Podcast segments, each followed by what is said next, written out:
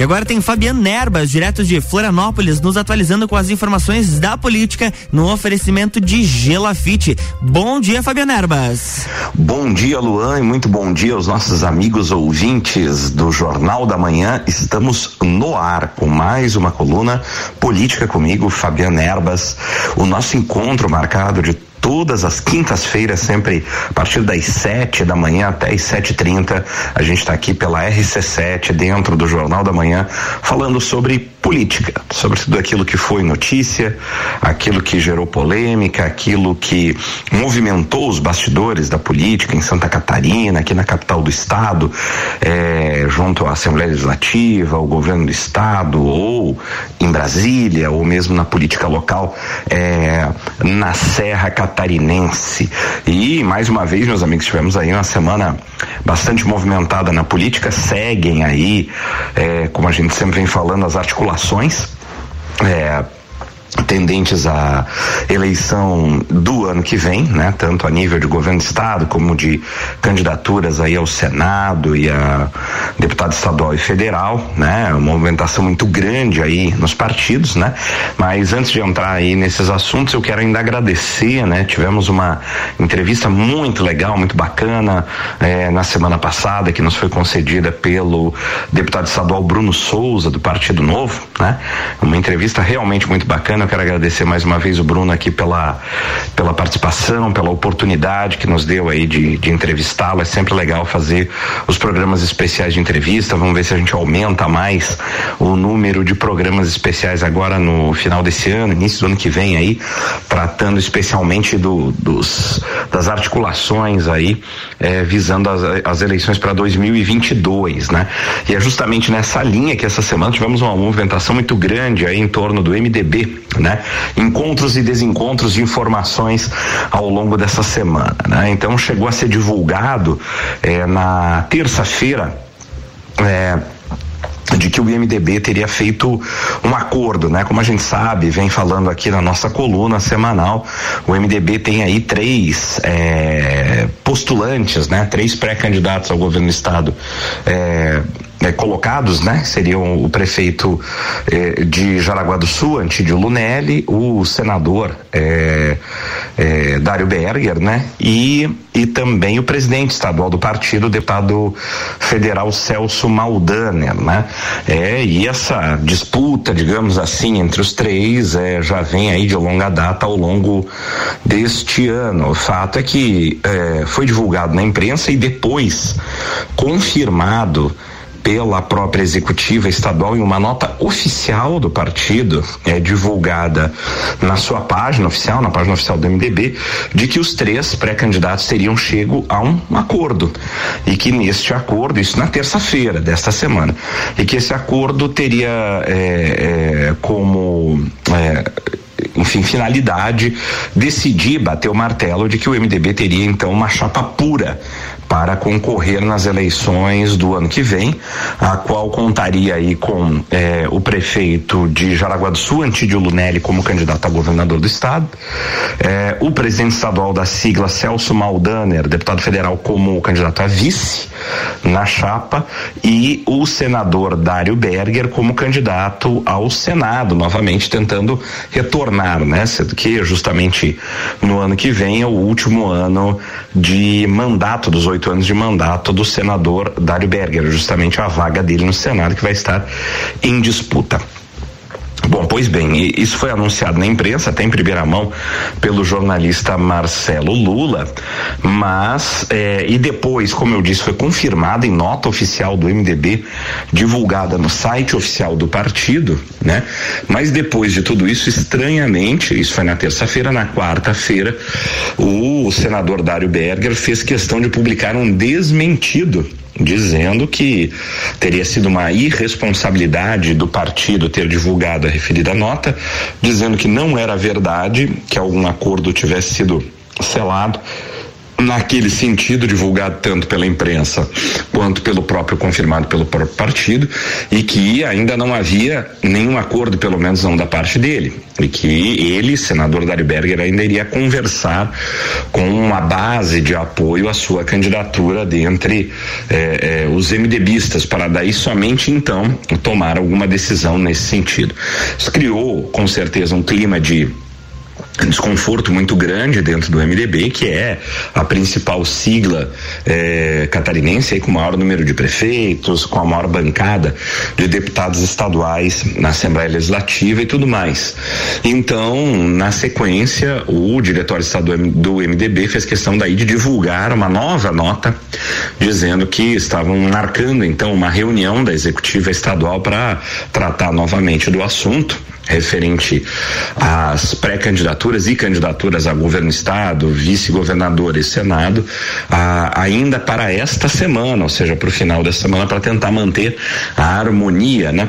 da conversa dentro do partido. Lembrando que o, a, a, a, divisão no MDB é tão grande que antes dessa é, é, divulgação de acordo e depois retrocesso no acordo, é, tínhamos aí uma discussão sobre a questão de quando o MDB vai ter essa, deve ter essa, essa decisão sobre candidatura ou não candidatura ao governo do estado e quem será o candidato, né, ao governo do estado do partido. Os deputados estaduais fecharam questão de que essa escolha deve ser feita no ano que vem, mais precisamente no dia 15 de fevereiro do ano que vem.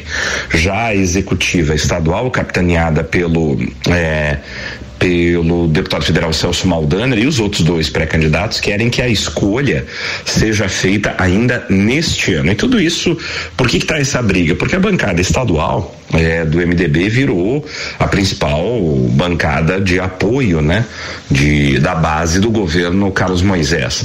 E no fundo há um desejo aí de boa parte da bancada, se não da grande maioria da bancada do MDB, em de repente apoiar uma uh, reeleição do governador Carlos Moisés, ou pelo menos de poder se manter o máximo possível, possível na base de apoio do governo, porque nós sabemos que a base de apoio do governo sempre tem as suas benesses, né? Seja em termos de liberação de recursos, e o governo do estado de Santa Catarina está com o caixa cheio, né? Vamos falar um pouquinho sobre isso daqui a pouco liberando aí valores milionários aí para prefeitos, seja também em termos de cargos, né? Dentro de nomeação, cargos de confiança de nomeação dentro do governo do estado. Então há muito interesse em jogo da bancada de deputados estaduais do MDB querendo jogar essa decisão de candidatura para o ano que vem, porque afinal de contas, sempre que o partido bate o martelo muito cedo, digamos assim, em termos de fechar a questão de uma candidatura, você já se coloca como oposição natural ao governo vigente, porque você já vai ter um candidato definido já no próximo ano. Então, estrategicamente, os deputados estaduais querem jogar essa decisão para o ano que vem, enquanto que o diretório estadual já quer decidir neste ano, justamente para colocar essa pressão em cima do próprio governador do estado.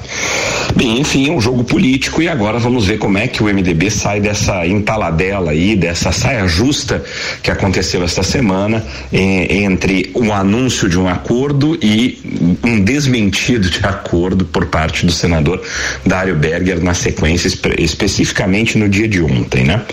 É, e falávamos aqui então sobre a distribuição de recursos, né, do, do governador, né, é, Carlos Moisés, né? Sabemos aí que o governo do estado está com caixa cheio, Santa Catarina, o estado, né, nunca arrecadou tanto na história, mas temos que dizer que é, a verdade que está por trás disso é que esse fenômeno arrecadatório não se deve necessariamente à competência do governo do estado em políticas públicas ou em redução dos custos na máquina pública ou coisa parecida. A arrecadação se deve realmente, no fim das contas, ao mecanismo da inflação, né?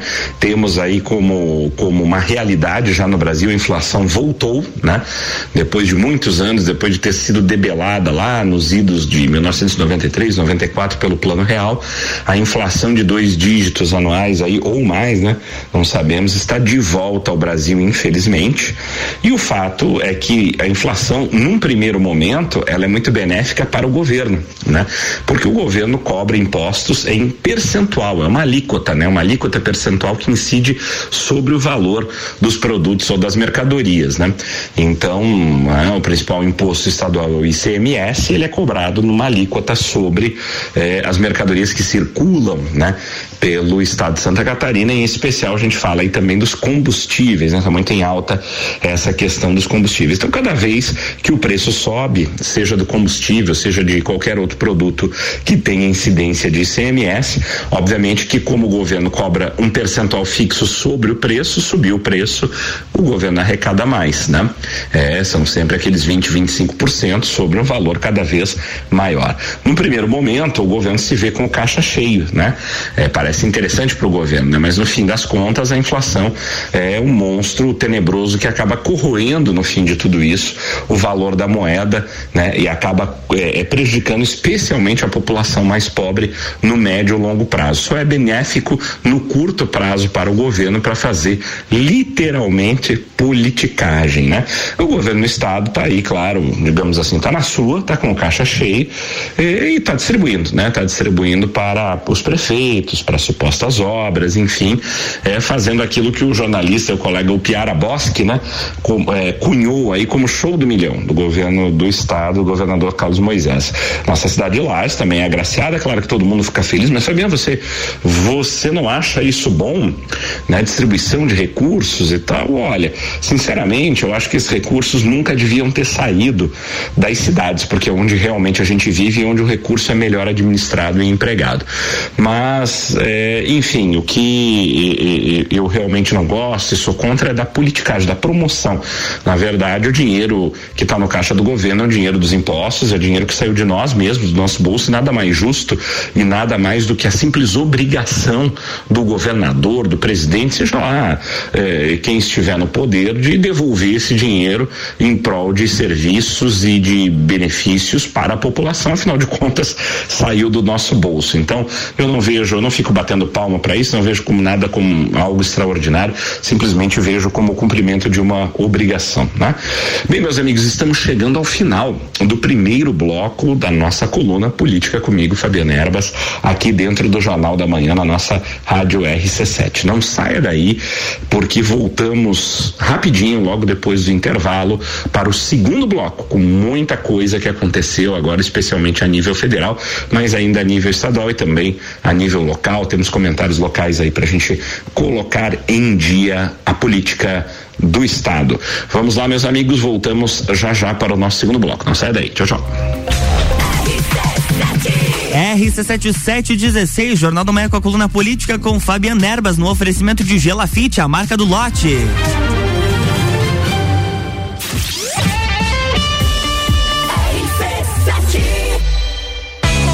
Construa sua casa no loteamento Pinhais, no bairro Pega em Lages. Lotes de 360 metros quadrados com infraestrutura completa. Parcelas de 1.450 reais e com entrada de 14.863. Aproveite as últimas unidades. Ligue 47 3365 8800. Gelafite, a marca do lote.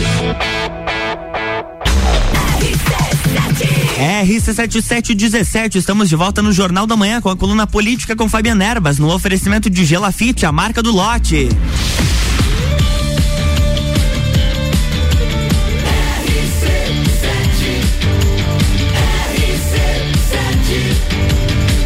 A número 1 um no seu rádio. Jornal da Manhã.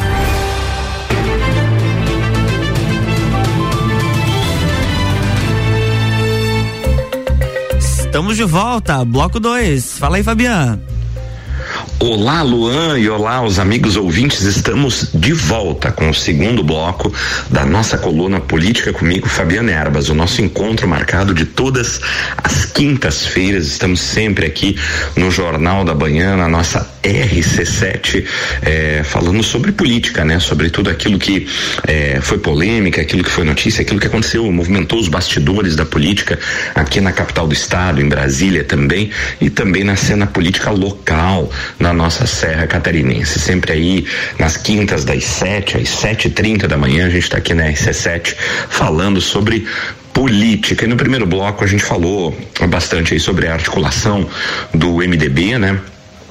O maior partido do estado aí para as eleições de 2022, as eleições do ano que vem, e falamos também aí sobre eh, a movimentação do governador Carlos Moisés, a distribuição de valores aí que o governo do estado está fazendo com a maior arrecadação que Santa Catarina já teve, especialmente em função da volta da inflação dos preços aí, o governo realmente encheu seu caixa e está fazendo como bem cunhou a frase aí o, o colega o jornalista Piara Bosque aí é, o show do milhão, né, do governador Carlos Moisés.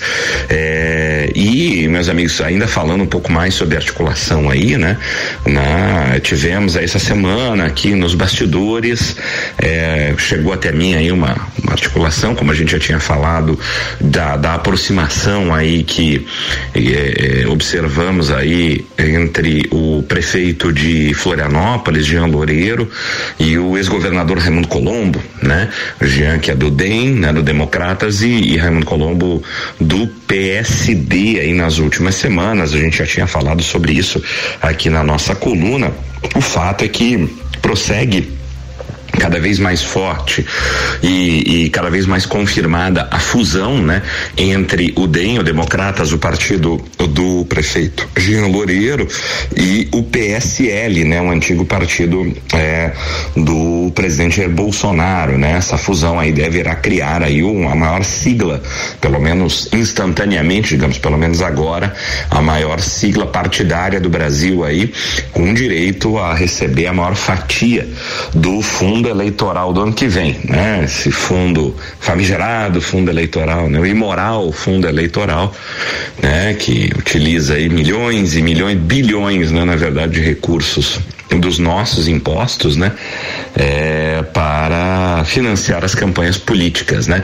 Algo que nós, eu particularmente sou totalmente contrário, esse fundo jamais deveria existir, mas é aquilo que mais movimenta os partidos políticos e é a principal mola propulsora aí dessa fusão de democratas e PSL, né?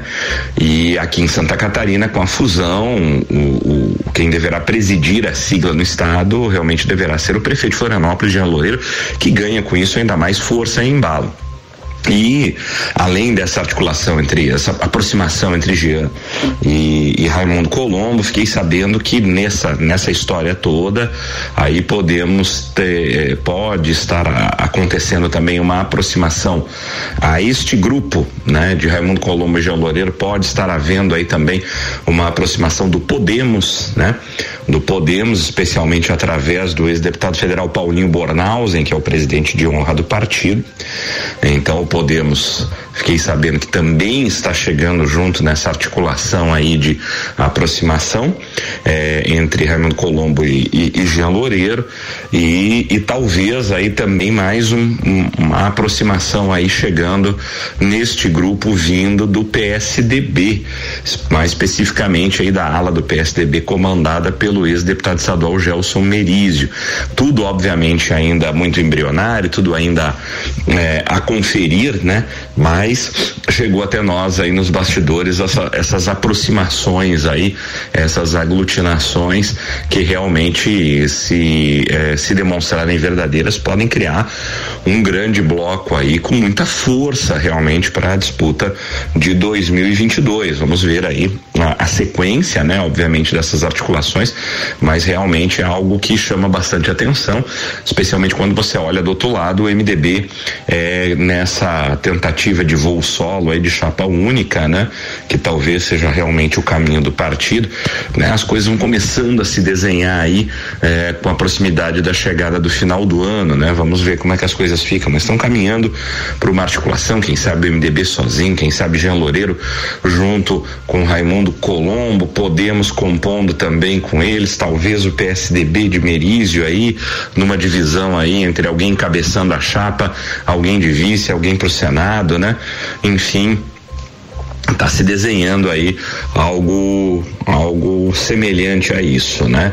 É, em contrapartida, a gente nunca sabe se realmente o governador Carlos Moisés vai à reeleição ou não. Ele continua sem partido. Se falou muito nessa semana de uma possibilidade de ida de Moisés para o Republicanos, mas também chegou nos bastidores que o presidente nacional do Republicanos não aprovaria a vinda eh, de Moisés para dentro do partido né? É, também falou-se de um convite que teria sido feito diretamente pelo presidente é, do PP, né? Do Progressistas, o Partido Espiridião a mim, né? Que é presidido por Silvio Drevec, teria feito um convite formal nessa semana para o governador Moisés para ingressar na sigla também, no Progressistas. Então, quer dizer, as movimentações estão muito grandes aí, a gente não sabe realmente o que vai acontecer. Desculpem, dentro dessas, dentro dessas movimentações também, a gente tem as movimentações a nível federal, né? A gente lembra que, por exemplo, o presidente Jair Bolsonaro continua sem partido né? Existe um prazo, ele tem prazo ainda, o prazo de pelo menos seis meses antes da eleição para quem quer concorrer é, se filiar a um partido político, né? Esse é o prazo da lei eleitoral, mas o fato é que uh, o tempo está passando e a gente está vendo aí uma dificuldade realmente do presidente da República em se filiar, né? A gente já viu que foi abandonada aquela ideia inicial de formação de um partido político por parte dos filhos do presidente dele mesmo, o famoso Aliança pelo Brasil, a coisa ficou estacionada, não vai sair, pelo menos não para a eleição do ano que vem novamente. Né? Eles perceberam que não é fácil montar um partido político, demora, mesmo que você seja presidente, mesmo que você tenha alta popularidade, a burocracia da, da construção de um partido político aqui no Brasil é bastante grande, você não consegue fazer isso rapidamente. Você faz, tanto você faz, porque tem 35 siglas, mas não é rápido né, de se fazer. Não é em um ano, dois anos, exige muito trabalho, exige muita coisa e às vezes é, tem gente que não gosta muito quando a coisa dá muito trabalho, né? Então é, é mais fácil você adotar uma sigla e ficar ali, de repente até querer sair em seguida, que foi o que o presidente fez com o antigo PSL. É só que a gente vê as portas começam a ficar complicadas, o presidente para entrar nos partidos faz muitas exigências e parece aí que a coisa pode se desenhar em sobrar na verdade, talvez uma única alternativa para presidente da República, quem sabe seja o PTB do Roberto Jefferson, né? É, Roberto Jefferson é um aliado aí é, que a gente sabe que já se aliou. Roberto Jefferson é um camaleão da política, né? Ele já foi Collor, ele já foi Fernando Henrique, ele já foi Lula de carteirinha, né? Agora é bolsonarista. É, então, ele é um camaleão, ele é capaz de qualquer coisa e oferece de tudo para poder é, ter alguma benesse do poder e talvez o caminho seja o PTB para que o, o, o, presidente tenha alguma sigla, né? Se pensou no, no Patriotas, acho que até o filho dele, pelo menos o senador, né? Da República, o Flávio Bolsonaro foi para o Patriota para meio que preparar o caminho, mas parece que uh, não vai ser por ali. O Patriota é um partido muito pequeno, incipiente, será uma dificuldade também para dar polaridade, dar, dar, dar capilaridade para ele. O PTB já é um partido que, apesar de ser pequeno, não é um nanico, né? Tem aí alguma estrutura que poderia ser utilizada. Então me parece que talvez vá ser o caminho. Vamos aguardar para ver, mas isso tudo para ver como as coisas ainda estão né, num grau aí de, de aprimoramento que o próprio presidente da República, que tem grande apoio ainda popular, aí muita popularidade, não tem partido ainda para concorrer, né? Algo que vai precisar ser visto aí com mais afinco com, pelo presidente e seus aliados aí, porque realmente é, um, é uma é uma é, burocracia, né? Uma exigência legal a ser cumprida, né? E é uma importante exigência legal na hora realmente do vamos ver na hora do, da disputa eleitoral, a questão do em qual partido você está pode fazer uma boa diferença, sem dúvida. E além dessa, dessa questão do presidente da República, temos aí, tivemos aí a nível federal, né, nessa semana ainda, especialmente no Senado, a continuidade da CPI da Covid e no dia de ontem aí o polêmico e tão aguardado depoimento do empresário Luciano Hang, né, é, lá na CPI da Covid no Senado, né. Muito se esperava disso, é, o Luciano Hang compareceu com seu tradicional, é, já tradicional terno verde, né, verde amarelo, é, causando, né? Ele com, com aquele seu estilo é, mais palhafatoso, né? Já, já conhecido e realmente os deputados é, da oposição que compõem ali da maioria a CPI da Covid talvez tenham cometido aí um erro estratégico em chamar o empresário. O Luciano é um homem muito articulado, né? muito bem articulado e se saiu muito bem no depoimento. Essa é a verdade tentou se colocar ali várias, entre aspas, cascas de banana para ele e como ele né, não, não nasceu ontem, né? Sabemos disso. Empresário Luciano Hang muito articulado, inteligente, conseguiu realmente se sair bastante bem e, e, e capitalizou, talvez até inclusive politicamente, até a nível de marketing para suas lojas lá eh, na CPI da Covid. Não vi boa parte do depoimento, não ele inteiro, mas a maior parte não vi nenhum pedaço do depoimento aonde o Luciano Hang tivesse é, se comprometido, digamos assim, né? Ou, ou, talvez algumas respostas ali que poderiam ter sido dadas um pouquinho diferente no meio da coisa, mas no geral me pareceu que o Luciano Hang realmente capitalizou, né? Acabou saindo bem e a coisa não saiu exatamente do jeito que os deputados, especialmente o, o relator Renan Calheiros e o presidente Romar Aziz achavam que poderia acontecer quando chamaram o Luciano Hang para depor. No final das contas, o Luciano capitalizou e a, a possível candidatura dele ao Senado aqui em Santa Catarina me parece que ganha força. A gente sabe que é uma candidatura que vem sendo alimentada especialmente pelo senador Jorginho Melo, que acho que ainda sonha em ter a companhia de Luciano Hang na chapa que ele pretende encabeçar para o governo do estado e ter Hang como candidato ao Senado e obviamente como um dos financiadores, especialmente como um dos financiadores da chapa, né? É, vamos esperar para ver porque existe aí uma possibilidade razoável de que isso venha a acontecer, especialmente agora com essa catapultada aí que a CPI da Covid deu na possível candidatura do Hang. Bem, meus amigos, estamos chegando ao final da nossa coluna eh, desta semana, da nossa coluna política comigo, Fabiana Erbas, aqui pela nossa RC7, dentro do Jornal da Manhã. Sempre em nome de Gelafite, a marca do lote com o loteamento Pinhais. Lotes prontos para construir no bairro da Penha, em Lages. Visite o plantão de vendas ali na rua Allan Kardec, no bairro da Penha. Eu tenho certeza que você vai se encantar com o loteamento. O loteamento tem infraestrutura completa, ruas asfaltadas, água, esgoto, iluminação e o que é melhor, está aprovado para a construção imediata da sua casa própria ou do seu comércio. Não precisa ficar esperando aprovação, como em outros locais, para começar a construir. Você compra e já começa a construir imediatamente. Livre-se do aluguel.